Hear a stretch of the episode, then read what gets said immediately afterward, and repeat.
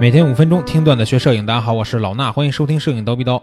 上周的节目里边呢，我们邀请到影业老师给大家讲了讲环境人像这种拍摄的题材，对吧？有很多同学觉得哎很新颖，好像我没有拍摄过，所以呢，在那期节目上线以后呢，也有很多同学进到咱们这个环境人像的微信群里边，然后呢去跟影业老师探讨。那影业老师呢也收集到两个大家可能比较关心的问题，所以今天呢又在咱们节目里边给大家来讲解一下。下面有请影业老师。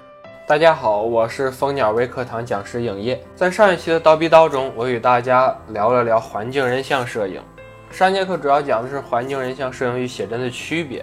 那么在上次刀逼刀结束之后，有很多朋友私下来问我，就是主要是两个问题。第一个问题是，环境人像就真的不需要长焦镜头或者不需要大光圈虚化吗？第二个问题呢是，环境人像如何补光？那我这次刀逼刀呢，主要针对这两个问题给大家解答一下。首先是环境人像需要哪类镜头的问题。我在上期刀逼刀中我说的是，我个人主要拍摄的时候是用广角镜头，就是幺六三五这类镜头。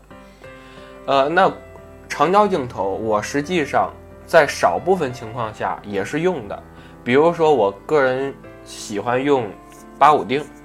然后呢，有有个别的片子我也用过七零二百。那我说一下什么情况下才要用长焦镜头，或者说是利用大光圈虚化，让它有一些虚化效果。呃，环境人像，我上次说过，咱们的特点是要把环境和人物融入到一起。那即使你用长焦镜头，或者说是大光圈虚化。也需要把场景拍全，把内容表达完整。那我用长焦或者是大光圈，我去抓一个局部的时候，我的原因通常是因为这个时候，如果你拍整个场景，它整个场景中会有一部分的内容你是不需要的，或者说干扰画面的。那这个时候我就需要只拍摄其中的一部分。然后呢，抓重点，所以说我需要用长焦镜头拍摄一个局部的特写的画面。那当然，我指的这个特写是环境的特写，人物还是要整体的人物，所以我只是要用长焦镜头把这一部分的环境单独的拿出来。那我这个时候也需要有一定的虚化的程度，因为我需要把我单独拿出来的这一。这一部分的环境和人物有一个景深上的区分，那我就需要有一定的虚化。但是这个虚化的时候要注意，你也需要让你的背景有辨识度，就是不像写真一虚化就把背景全都虚了，根本就看不出来是什么。那你需要有一定虚化能力，但是不能让它全都虚化掉。这个就需要你掌握一个比较好的虚化的程度。然后呢，你要让观察者一眼看出来你这个背景，你想表达什么，或者说它是什么，也就是说背景的辨识度也要够，这个是我们环境人像拍摄的一个原则。那也就是说，在人物突出的前提下，要让环境有辨识度，要让环境和人物结合，这个才是环境人像他想表达的一个内容的完整性。然后再说说补光的问题，补光的问题，我个人。呃，从来不用闪光灯。我的补光方式主要两种，一种就是利用日光、自然光进行补光。那当然你要选择好的拍摄角度，能让自然光恰好补光到位。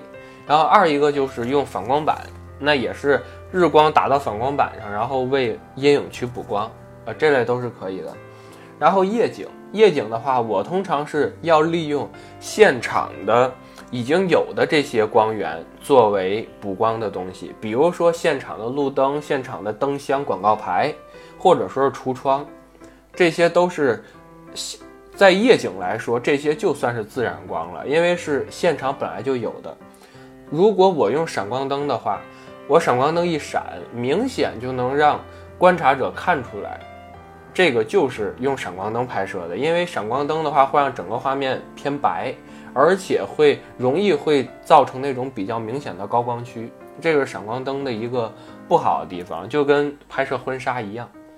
所以说，广告牌、灯箱橱窗、路灯这些，就算是夜景的自然光了，因为它是场景中本身就存在的。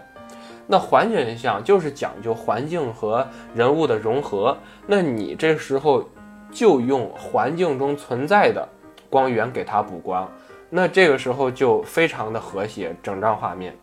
但是你也需要找好你补光的位置，而且要控制好你肤色的偏色。这个肤色偏色通常是前期拍摄的时候，呃，你不要太特刻意的去在意它，也就是说，你只要用自动的白平衡就可以了。因为肉格式白平衡的数值只是肉的数据包里的一个参数，你后期可以随意调整。